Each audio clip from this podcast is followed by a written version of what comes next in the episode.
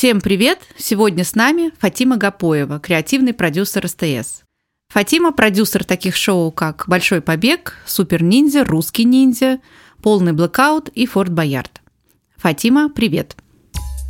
Мне кажется, все продюсеры тщеславны.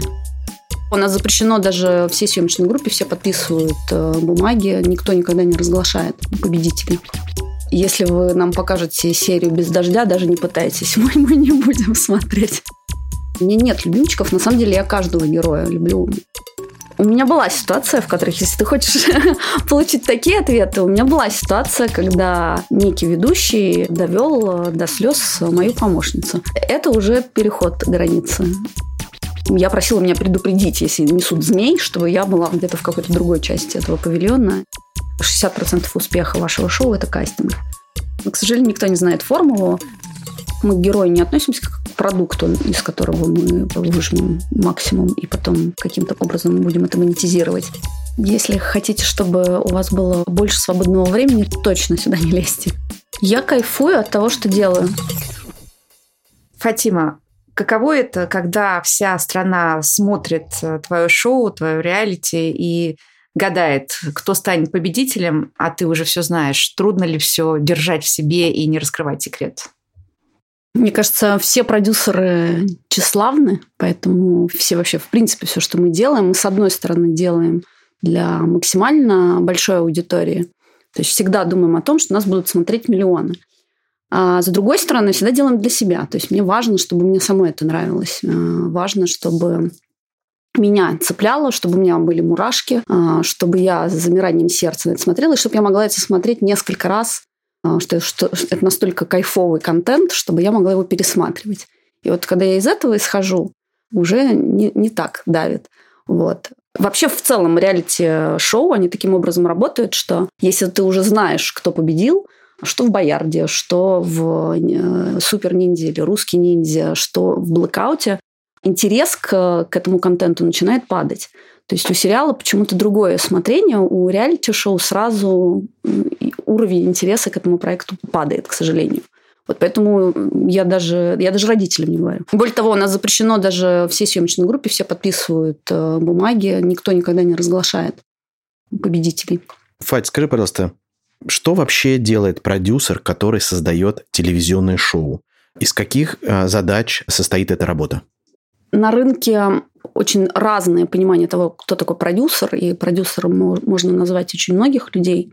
Но если мы говорим о продюсере как о шоураннере, человек, который полностью отвечает за проект, то это абсолютно все. Ключевое, базовое – это идея, а, месседж, который мы хотим донести, стилистика, настроение, атмосфера, содержание, структура, и это все выражается в выборе ведущих, в выборе локации, выборе одежды ведущих, выборе музыки, стилистики монтажа.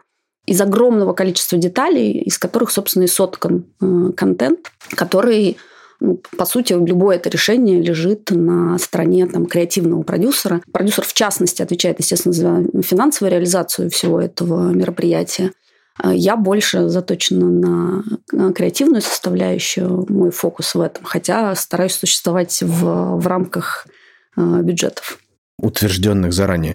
Но что ты конкретно делаешь? Вот в чем э, твои на каждом шоу, твои задачи, они на какие раскладываются сегменты? Вот если бы ты объясняла э, свою работу э, студентам, которые пытаются понять, что им предстоит делать, что предстоит делать человеку, который будет рядом с тобой делать какие-то новые шоу для национальной медиагруппы.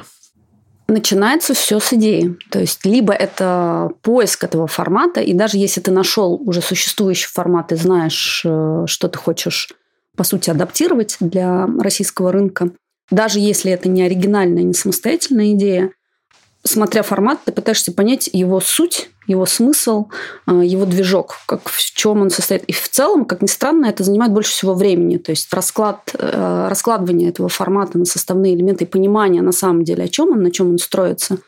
Э, это не одна встреча, не, не одно письмо и не, не, одно, не один документ, который я пишу.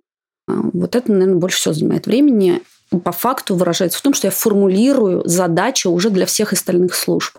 Я формулирую задачу, как, э, каких мы ведущих ищем, э, какие они по психотипу, какие роли они будут выполнять. Я формирую задачу по кастингу этих ведущих, что они будут делать на этом кастинге, как мы их раскроем, как мы их найдем. Э, это эм, задачи по кастингу участников, какие города, там, какие социальные группы, какой возраст. Для того, чтобы ответить на эти все вопросы, ну, требуется понимание, опять-таки, того, что именно ты делаешь. А, это, в частности, утверждение сценариев. То есть есть сценарии, которые пишутся по моему ТЗ, потом я их утверждаю, правлю, корректирую, меняю риторику, если это необходимо, потому что она не соответствует, опять-таки, стилистике и, сути шоу. Это э, съемки, на которых достаточно быстро нужно принимать решение, если то, что ты задумал, не соответствует реальности, и нужно быстро перепридумать, э, как, например, был на Супер Ниндзя – а, нам не повезло с погодой, шел дождь, и а, необходимо было каким-то образом на это реагировать. То есть это быстрые адаптивные такие как решения. Как ты отреагируешь на дождь? Дала всем участникам зонтики? Нужно Драмат, пробежать. Драматургически среагировала. То, ну, есть э, организационный аспект, да, то есть можно остановить съемку и ждать, э, но риски большие. И в целом все равно задержки были, когда были ливни. Но на самом деле драматургическое решение было ну, как бы сделать из него такого антагониста проекта. То есть не только полоса теперь противостоит нашим атлетам, но и природа, погода. Мы боремся теперь не только с построенной вот этой всей а, площадкой, но и с, э, с дождем. Как написали где-то мы в комментариях читали, э, если вы нам покажете серию без дождя, даже не пытайтесь, мы, мы не будем смотреть. А, седьмой отборочный тур. Там не было дождя, и тоже комментарии типа, а зачем вы уехали из Мин? Вот верните дождь. Ну, поэтому в целом это, наверное, все по сути, в реаль... вот э, отвечаю, возвращаясь вот в той первоначальный вопрос, что делает продюсер реалити-шоу? Я все-таки все это называю реалити, потому что это работа с реальными людьми, помещенными в, в какие-то скриптованные обстоятельства.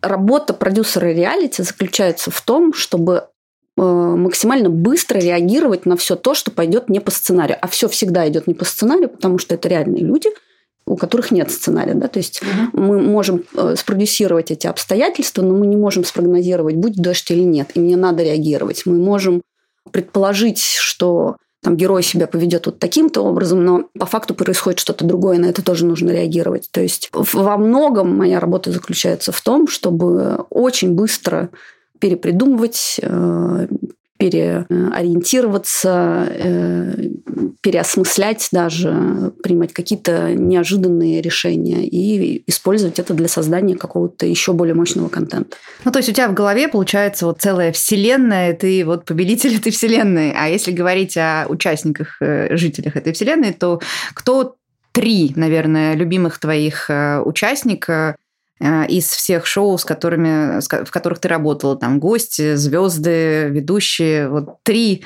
любимки? Это вопрос, на который я никогда не смогу ответить, э, как минимум, потому что это в таком журналистском понимании я все равно оценку не даю и стараюсь лично я все равно к этому не навязывать.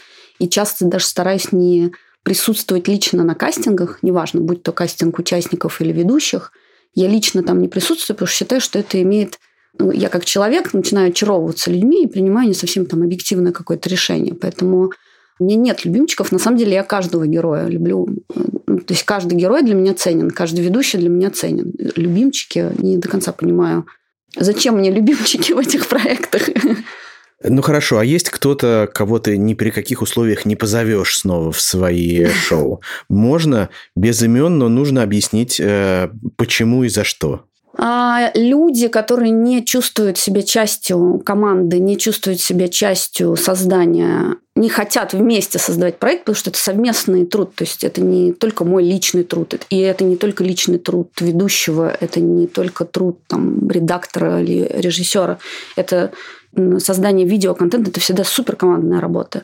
И когда человек в кадре это такой же участник коллектива, такой же член команды, если он играет в одиночку и не является частью придуманной нам, нами системы и вселенной, как вы сказали, с этим человеком мне сложно работать. При этом уровень э, там, личного неприятия какого-то, если оно там присутствует, оно на самом деле не влияет, потому что ну, неважно, насколько у тебя хорошие, плохие отношения, хороший он человек, плохой человек.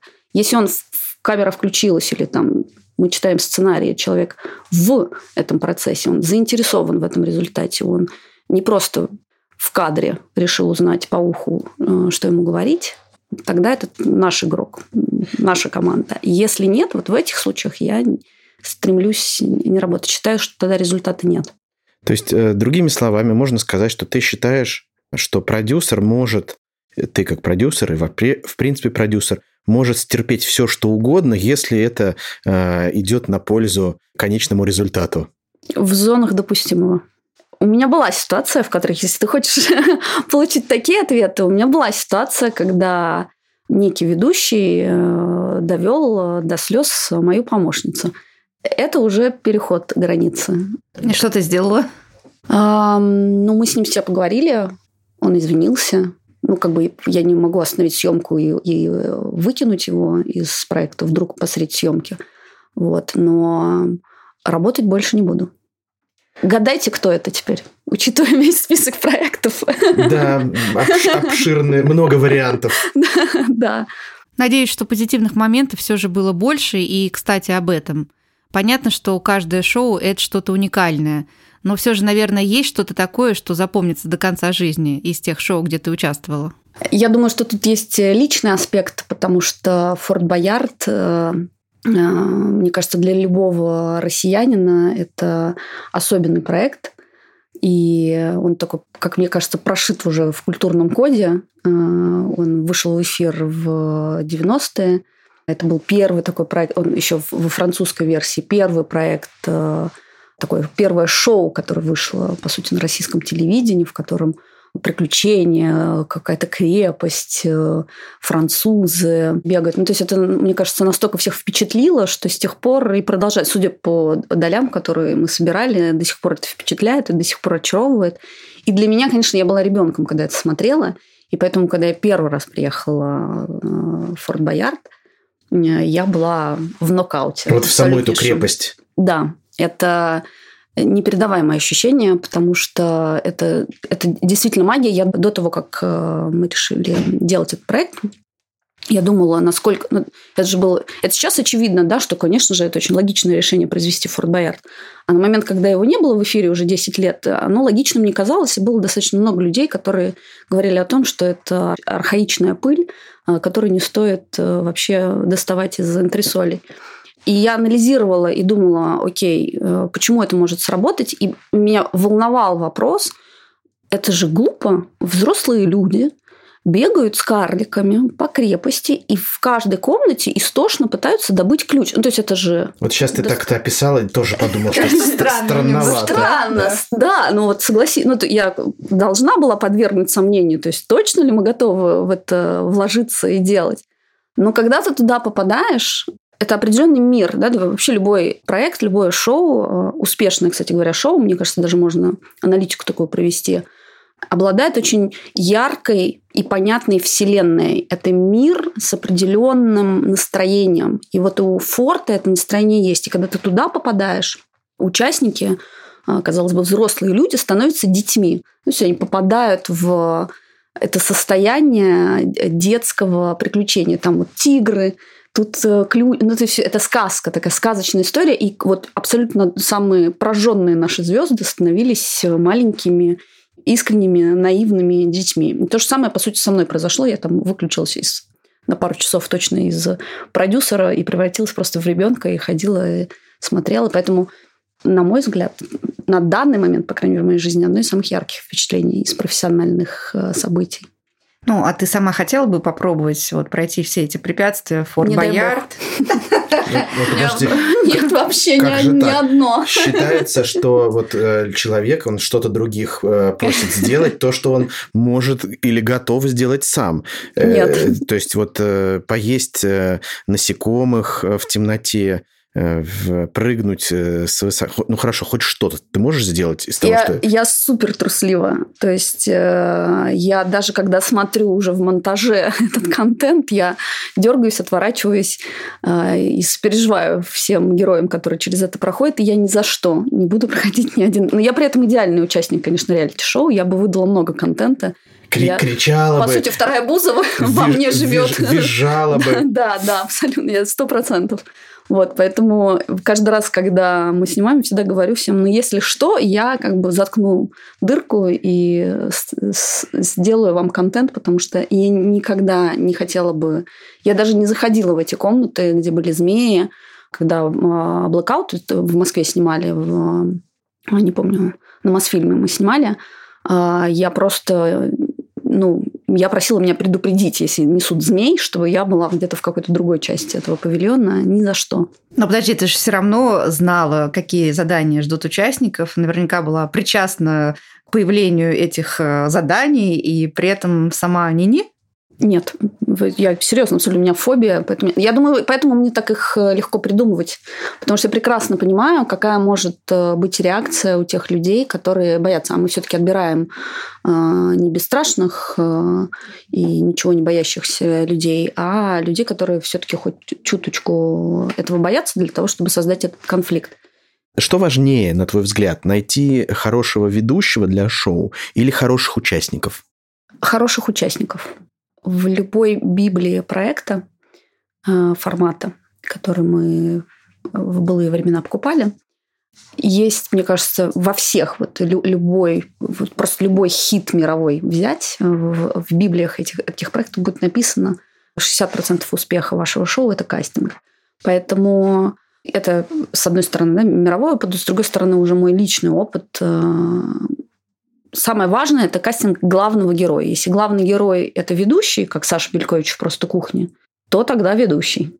Если главный герой – это участники, которые что-то преодолевают, что-то делают, к чему-то стремятся, проходят какой-то путь, то значит участники. Если говорить про участников, э, с кем сложнее работать, кого сложнее выбирать? Э, звезд или людей, которых ну, мы не будем называть обычными людьми, будем называть людьми, не привыкшими к медийности? Раскрыть э, людей, не привыкших к медийности, чуточку сложнее, потому что зажимаются э, перед камерами, не так э, есть тип людей, которые не могут э, расслабиться перед камерой, требуется достаточно много времени, а кастинг все равно в целях эффективности проводится не три дня, а один час максимум на героя, по крайней мере. И тут сложно почувствовать и раскрыть его, но в целом неважно, чей кастинг проводить, важно, как ты его проводишь.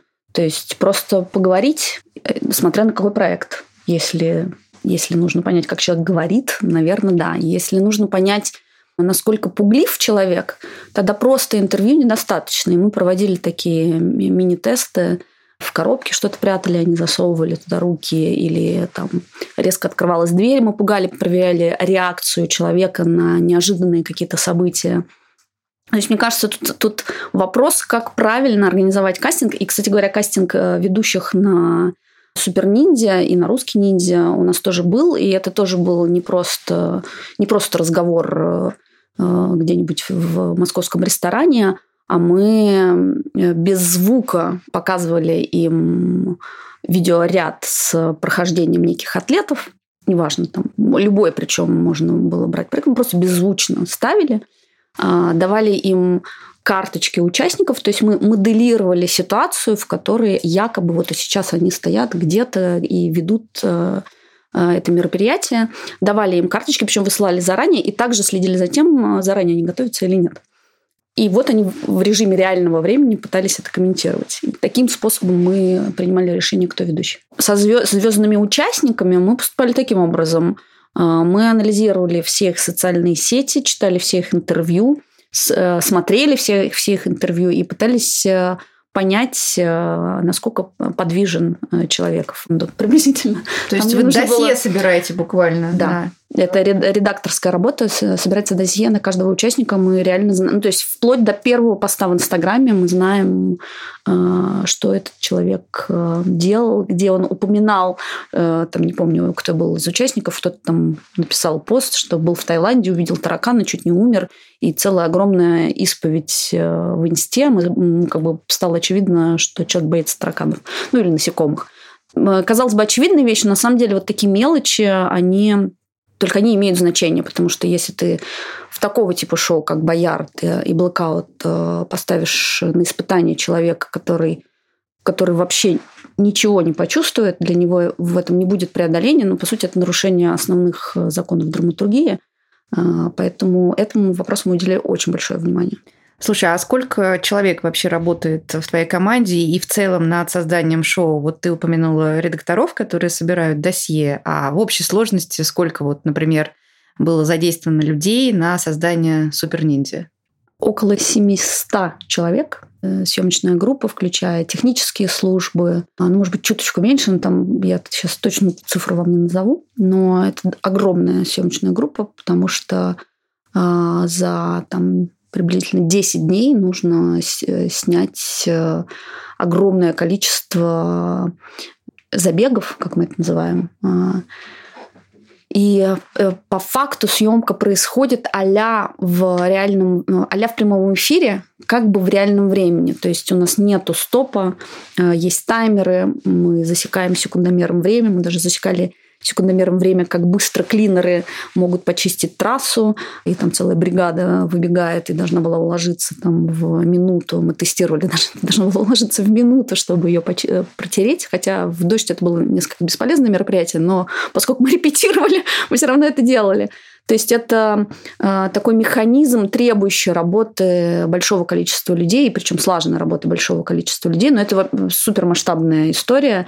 Э, по сути, вот э, площадка в Минводах – это 4, сколько там, 40 тысяч квадратных метров, 4 гектара. То есть это огромная территория, площадка, которую нужно застроить, осветить чтобы все работало, при этом есть зрители, которые, за которыми тоже нужно следить, несколько ведущих, 175 э, э, участников, их родственники.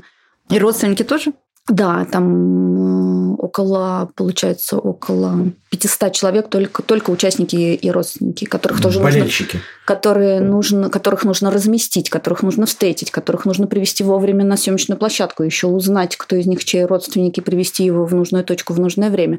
То есть это ну, достаточно сложный процесс. Даже если забыть про то, что мы это снимаем, то, в принципе, как, как мероприятие это не, не просто. Поэтому, да, да, тут съемочная группа большая. Но очень зависит от проекта. Э, на просто кухне, например, съемочная группа около 20 человек. Ну, а все-таки вот возвращаясь к теме Супер Ниндзя, я знаю, что это шоу одно из немногих, наверное, примеров, которое показывает э, растущие рейтинги а, с каждым разом. То есть оно идет по такой нарастающей, что достаточно уникально для шоу. Вот в чем секрет успеха? Соглашусь, что даже для моих проектов, даже для Боярда, в Боярде тоже не так было. Там первые два выпуска значительные были рейтинги. А потом чуть-чуть уже усаживалась аудитория и уже держалась на каком-то уровне. В случае с Супер Ниндзя получилось так, что мы держим эту долю. Даже в каком-то смысле ее наращиваем. С чем это связано? Верю в то, что это связано с тем, что этот контент э, годный, э, значит, аудитория не уходит, то есть э, сформировалась лояльная аудитория, видимо, присоединяются новые, то есть люди, ну, есть только один вывод из рейтингов, значит, это работает. Почему? Если вопрос в этом, без понятия.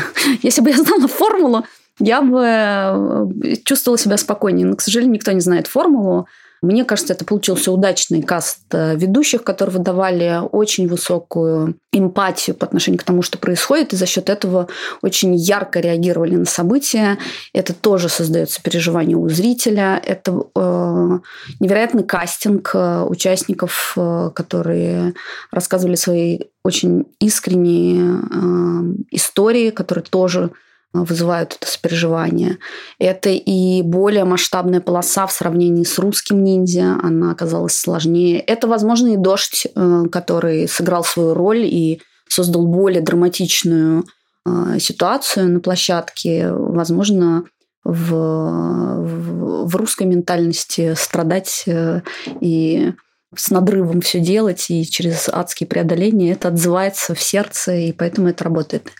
Мне сложно ответить на этот вопрос. Я, безусловно, каждый раз это все анализирую, но по факту, э, даже если сегодня я проанализирую, завтра ситуация изменится, и это уже не будет работать, и нужно заново перепридумывать. Поэтому классно, что это работает. Это, естественно, мы ради этого все это делаем.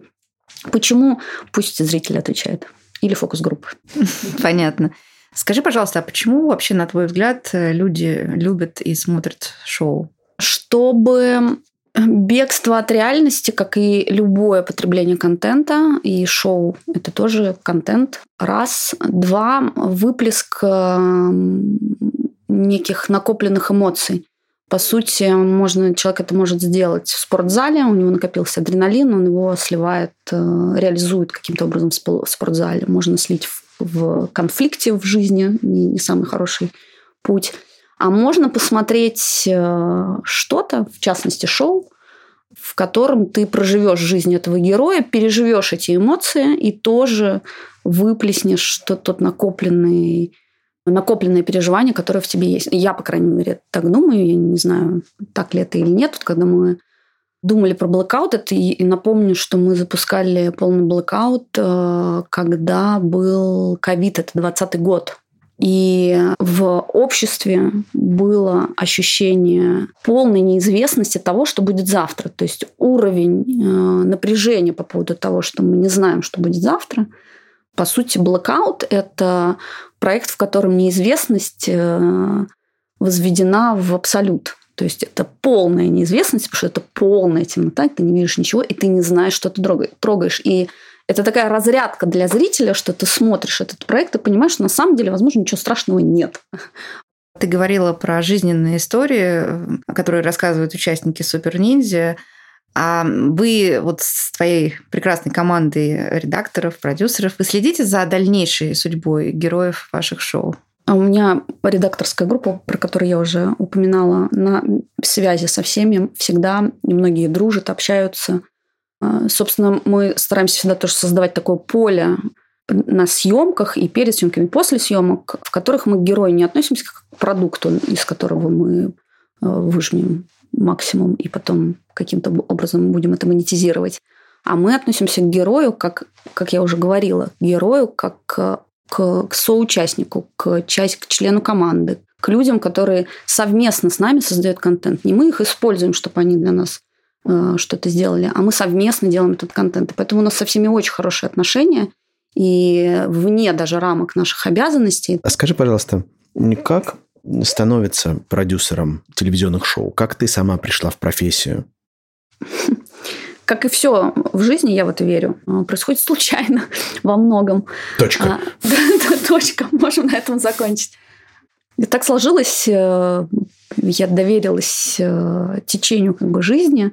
У меня не, не профильное образование, у меня образование менеджерское. Профильное с точки зрения управления процессом, но не профильное с точки зрения креатива. То есть я не журналист, э, не режиссер, не... То есть у меня не, не было творческого базового образования. С точки зрения управления проектом, да, наверное, это мне помогло во многом э, структурировать не жизнь, но свою профессиональную деятельность, да. Вот. А, поэтому это совершенно случайно, это было достаточно давно, и я просто рассылала резюме, хотела работать, э, и меня пригласили на ТНТ. Я начинала свой путь э, на ТНТ в качестве ассистента продюсера. И, как говорят, либо ты ты попал на телек и больше никогда не сможешь отсюда выбраться, потому что все остальное меркнет по сравнению с тем адреналином э, и азартом, который ты получаешь э, на этой работе. Либо это не твое, и ты никогда больше не будешь работать на телеке. И вот я оказалась в категории людей, которые, наверное, я не могу представить, что я работаю где-то еще, и моя профессиональная жизнь выглядит как-то иначе. То есть я очень люблю то, что я делаю, искренне. Но что нужно э, или можно посоветовать тем, кто э, хочет э, стать, работать продюсером телевизионных шоу? Как, чему, куда идти учиться, чему учиться? Может быть, ты скажешь, не надо вам вообще сюда, не лезьте. Если хотите, чтобы у вас было больше свободного времени, точно сюда не лезьте. Так, нет, а нет, так нет, это нет, становится... нет. Так э, ты не продашь слона. Может быть, и не нужно. Эм, э, куда идти учиться? Это очень сложный вопрос, потому что я сейчас, собственно, в поиске бесконечно людей, которые могут усилить э, мою команду. И не так много мест, где можно найти этих людей. Мне кажется, что вот прям совсем специфическое профильное образование, какое-то продюсерское, и непонятно, кто, кто их обучает и кто эти люди, которые их, их учат продюсированию. Мне кажется, то, что мне, возможно, помогло построить ту карьеру, которую я построила, это сочетание двух качеств во мне. Во многом я очень системная и организованная, и вот это менеджерское образование мне помогло быть, э, работать в какой-то структуре – с другой стороны, я достаточно творческая. То есть я, вот, я сочетаю в себе вот эти два качества. И если, а, мне кажется, любому человеку, который хочет по этому пути пойти, ему нужно ответить на вопрос, есть ли в нем эти качества или эти качества, и то, которое в нем сильнее, усилить каким-то образованием. Менеджерское, в частности, подойдет. Если больше творческое хочется писать, то журналистское образование тоже, наверное, подойдет. Но не посоветую, потому что я слишком давно э, закончила обучение чтобы понять, как сейчас выглядит рынок. А как вообще появляются идеи для шоу? И может ли условный человек с улицы прийти там, постучаться к тебе в соцсети и сказать, что у меня есть вау, просто какая идея, давай ее сделаем вместе? Э, хороший вопрос, потому что мне кажется, что мы сейчас находимся только в начале этого пути, я имею в виду на российском рынке, потому что все-таки сколько там лет, 20 мы существуем, в, мы что-то такое производим, да, какой-то в свободном рынке производим контент, и в основном его покупали, покупали форматы, либо копировали. И эта привычка, не, не, даже не привычка, это хорошо, вот как, то, то, про что я только что говорила, да, сначала нужно научиться делать так, как уже делают другие, а потом создавать свое. И вот сейчас, пусть и вынужденно, мы в ситуации, где нам нужно уже придумывать свое – и это непростой путь. И еще год назад э, идеи лежали в плоскости найти этот формат. Ну, иногда что-то придумать. Э, есть, то есть иногда, конечно, что-то возникало, но все равно проще был путь, даже с точки зрения бизнеса проще путь, и с точки зрения рискованности принятия этих решений было проще купить какой-то формат.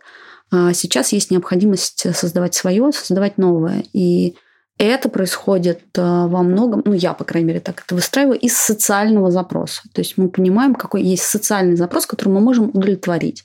И дальше придумывается, каким образом он удовлетворяется. И да, я э, ну, практически на ежедневном уровне обсуждаю, с, начиная от э, студентов, которые мне пишут в, в социальных сетях, заканчивая моими коллегами, партнерами, сотрудниками, которые тоже приходят с идеями, и мы их обсуждаем, и что-то из этого кусочком собирается в какие-то уже полноценные шоу. Э, нужно понимать, с чем живет сейчас э, народ, э, чего он хочет, чего ему не хватает.